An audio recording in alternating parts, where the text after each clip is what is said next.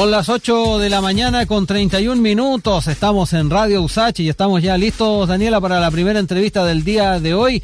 Felipe Le Canelier, doctor en psicología y docente de nuestra casa de estudios, acaba de publicar eh, bajo editorial Planeta su libro Volver a mirar, donde aborda las claves de una realidad brutal. Chile es el país latinoamericano con peor índice de salud mental en niños y niñas.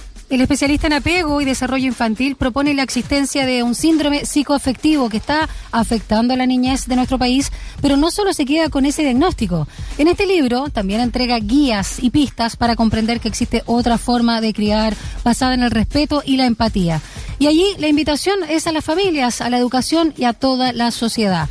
Vamos a hablar justamente con Felipe Lecalenier, doctor en psicología y docente de la Facultad de Ciencias Médicas USACH, sobre su libro Volver a mirar hacia una revolución respetuosa en la crianza. Muy buenos días, Felipe. ¿Cómo estás? Hola, hola, gracias por invitarme.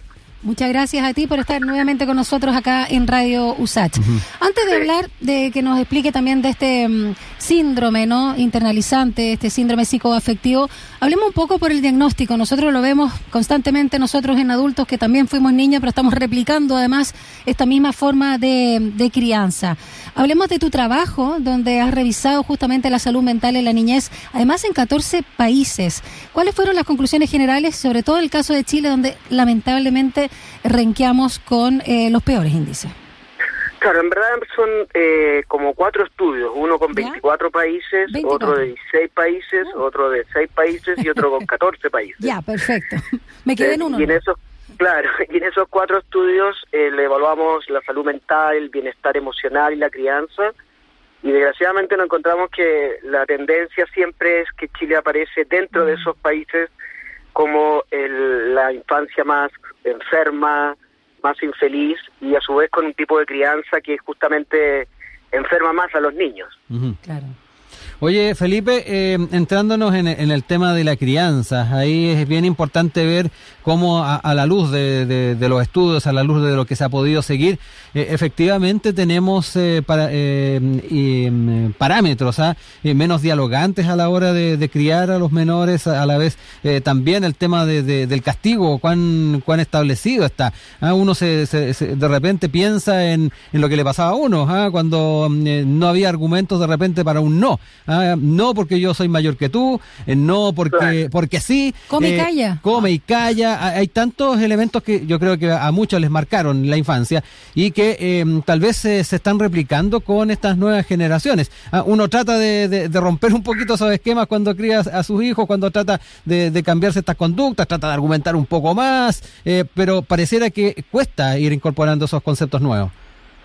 O sea, claro, eh, pareciera que eh, en algún sentido como más superficial hemos cambiado algo, mm. pero en verdad, por ejemplo, el último estudio que se publicó en un libro hace dos años, nosotros encontramos que Chile es el país que más eh, busca como el control del niño más que la comprensión. Mm. Entonces ahí está todo esto que ustedes dicen del quédate tranquilo, anda a acostarte, cómete la comida.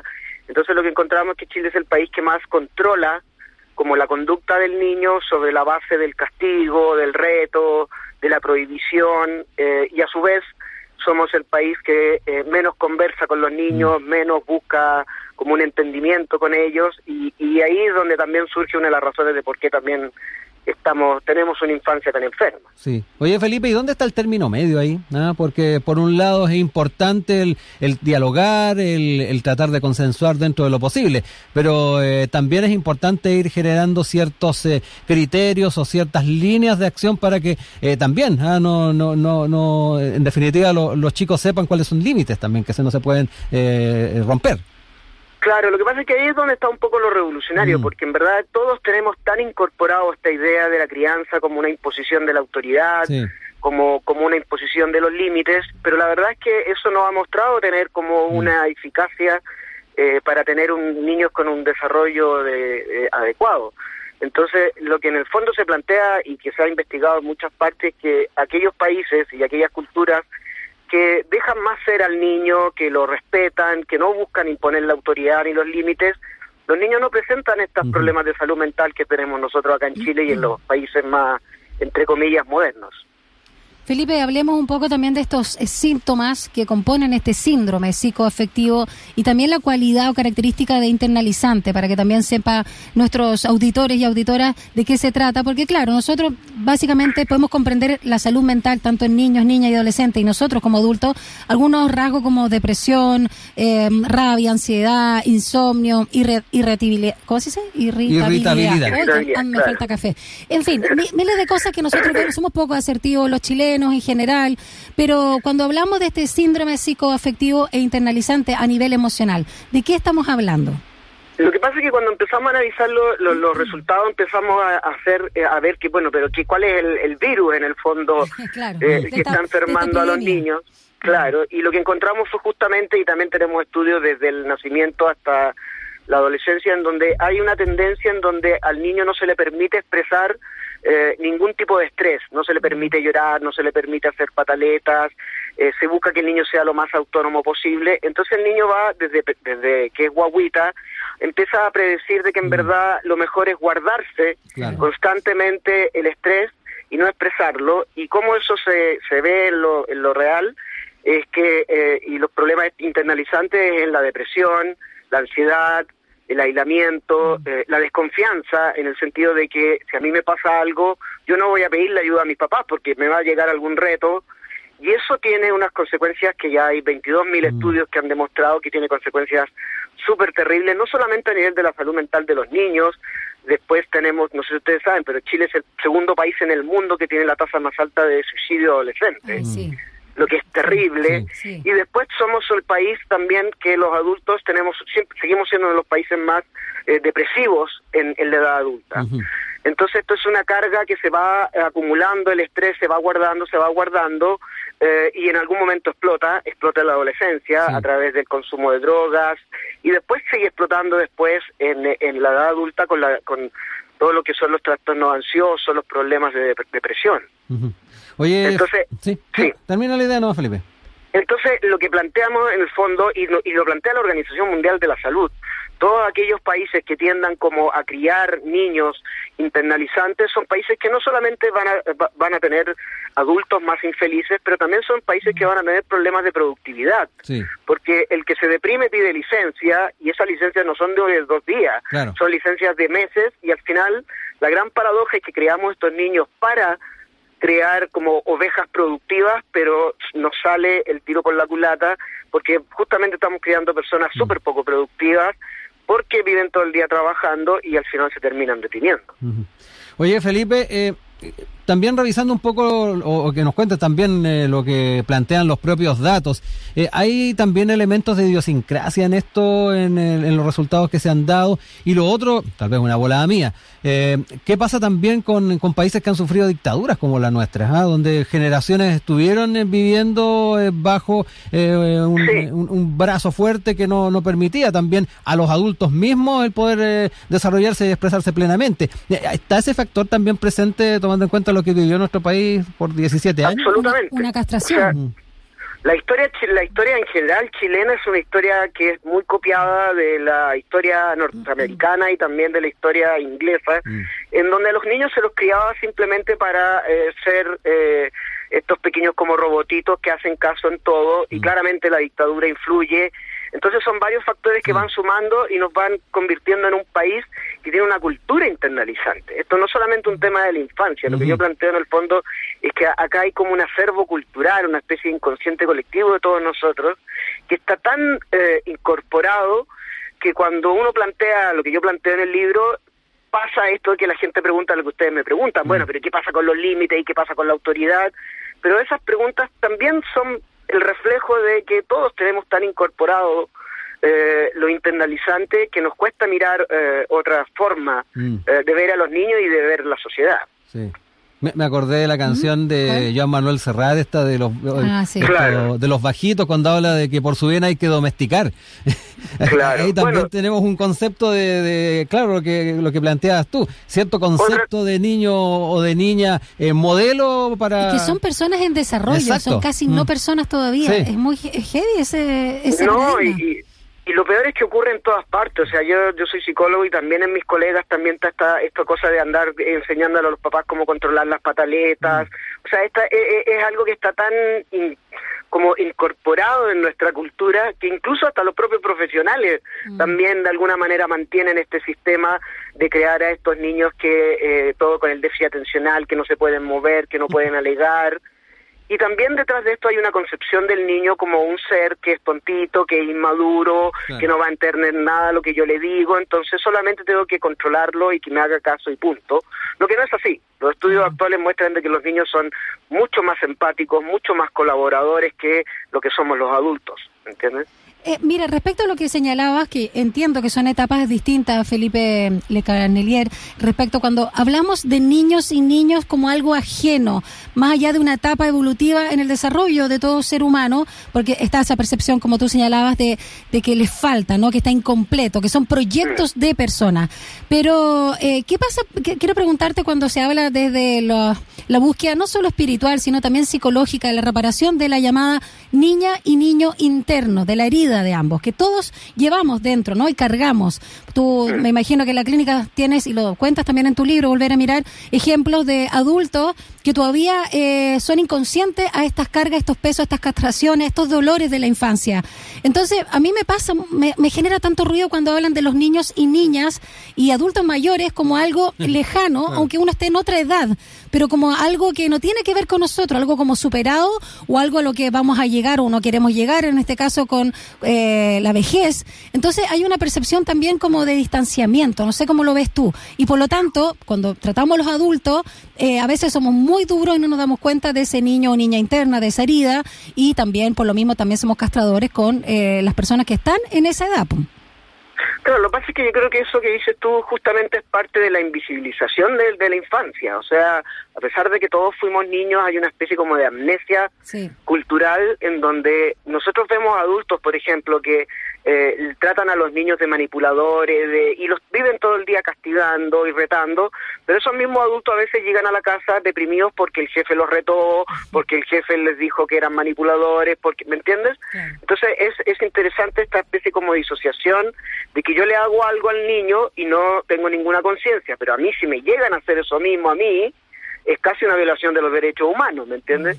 Entonces, parte de, de, la invisibilización de la infancia implica también esta especie como de amnesia, de desconectarnos de, de, de, nuestro, de, lo que, de que nosotros también fuimos niños y necesitamos que nos hubieran criado de, de otra manera y como nos olvidamos de eso, justificamos la crianza actual y está esta típica cosa de que no sé, a mí me retaron y me castigaron, pero igual yo soy profesional, soy exitoso y eso tú lo ves en la clínica que tarde o temprano mm. siempre eh, el estrés se, se expresa o, o, explota de alguna forma y aquí en Chile explota con depresión, con ansiedad y, y, todo lo que implica, medicamentos, mm. psiquiatras, psicólogos y todo eso. Oye, Felipe, eh, también ya eh, mirando hacia adelante, ¿ah? eh, ¿cuál es el, cambio de mirada que, debiésemos tomar en cuenta respecto a la crianza? ¿Por dónde deberíamos ya empezar a encauzar entonces la crianza de nuestros hijos e hijas a, futuro para también ¿ah? no ir replicando estos, estos paradigmas ¿ah? con los que nos hemos enfrentado desde nuestra niñez? Claro, lo que pasa es que yo creo que hay dos factores. Un factor que, que es muy importante es el tiempo. O sea, Chile es uno de los países que más horas trabaja eh, los niños ya salió en un ranking de la OCDE que eh, los niños pasan en el colegio 36,5 horas a la semana y somos el país donde más los niños tiempo pasan mm. lejos de la casa. Entonces, si tú tienes una hora al día, que más o menos es el promedio en que los papás que trabajan están con sus hijos, tú no tienes tiempo de hacer esto de hablar con el niño, conversar. Entonces la falta de tiempo genera inevitablemente que tú quieras controlar en dos minutos algo que en verdad toma más tiempo. Entonces hay, hay un tema de, de falta de tiempo que hay que tratar de mejorar, de empezar a darse más tiempo. Y, no necesariamente implica que yo tenga que jugar con el niño, divertirme, simplemente estar. Eso es un factor que es fundamental que necesitamos cambiar a nivel de política pública. Y el otro tema es justamente cambiar esta noción que incluso los propios psicólogos han mantenido de que el niño es esta cosa, como dicen ustedes, como inmadura, como incompleta. Pero resulta que si uno revisa las investigaciones de los últimos 6, 7 años, la revolución es impresionante. O sea, el niño nace completo y nosotros eh, y, la sociedad lo va volviendo incompleto a través de los años. Entonces la infancia es algo de lo que más uno tiene que aprender, más que eh, eh, de alguna manera controlar. ¿Entiendes? Y los estudios son así, muestran que los niños nacen cooperadores, empáticos, tienen una capacidad impresionante de ver el dolor de los otros. Pero la sociedad en la que vivimos de alguna manera te va inhibiendo a través de los años esta capacidad. Y ustedes no sé si saben, pero Chile es uno de los países más individualistas del mundo. Mm. Hay un ranking mundial, Estados Unidos es el primero y nosotros ya vamos como segundo o tercero. Entonces es cambiar un poco la mirada de la infancia, pero también la mirada de que yo también como adulto estoy enfermo. Y, eso es lo que de alguna manera planteamos. Chile es un país que está enfermo eh, psicológicamente hablando.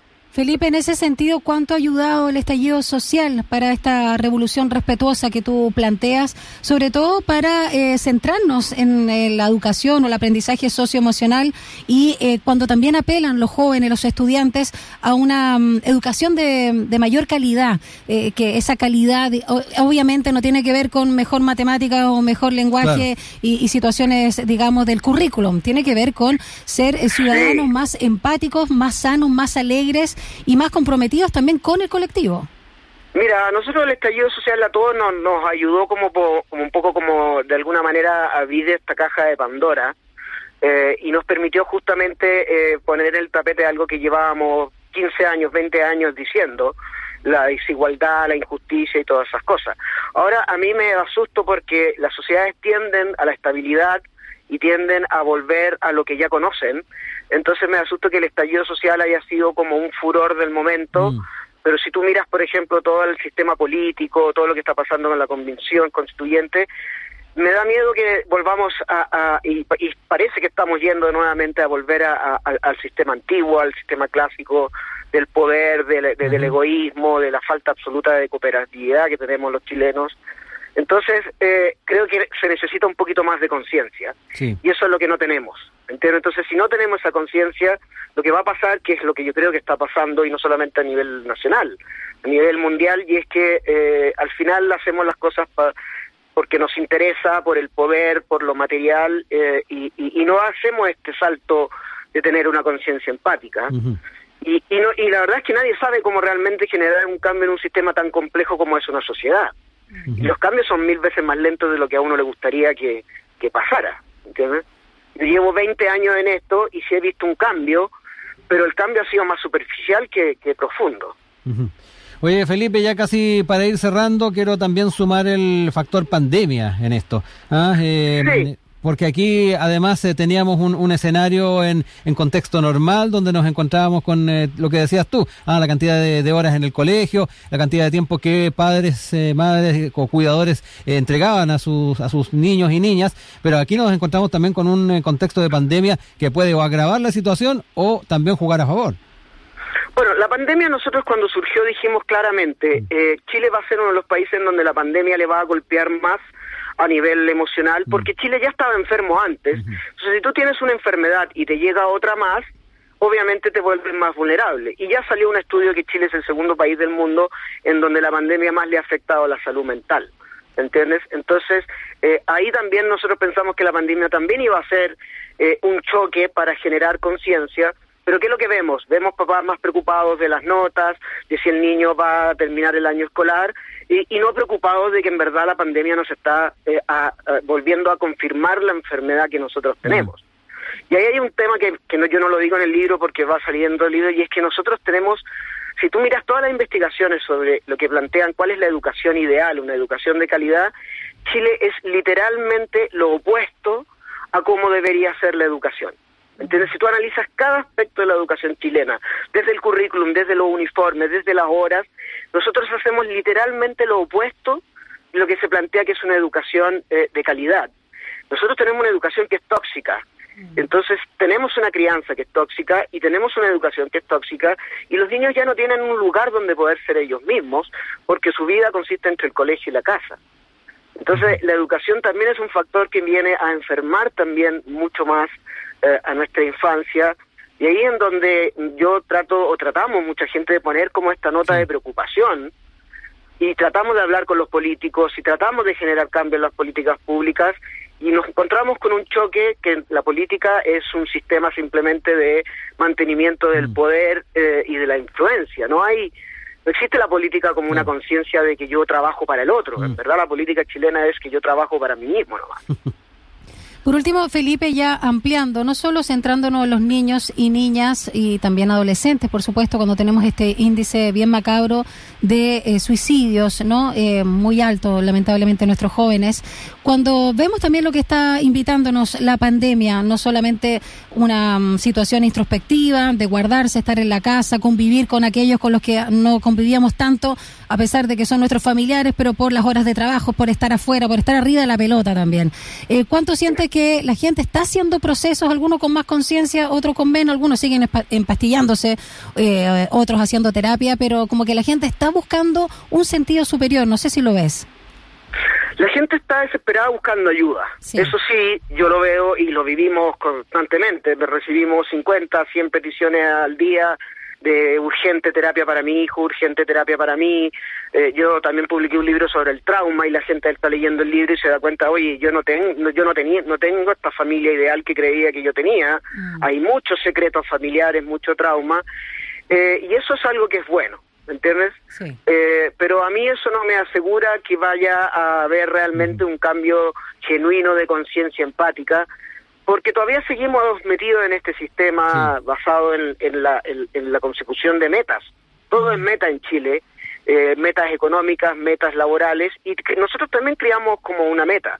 Ya, ya, ya no disfrutamos la crianza, el niño simplemente es como una meta que yo tengo una expectativa de que él sea de cierta manera y si no es de esa manera, eh, eh, yo de alguna manera me desilusiono y lo critico. Entonces, creo que nadie sabe realmente cómo lograr esta conciencia. Y pensábamos que el estallido iba a ser un, efecto importante, pensábamos que la pandemia iba a ser un efecto importante, pero tú miras lo que pasa eh, en, la realidad actual y, más ves eh, sufrimiento y peticiones de ayuda que un cambio de conciencia real de, que realmente Chile es un país enfermo. Lamentable, realmente. Pero estamos en esto y apostando. Es cierto lo que tú señalabas.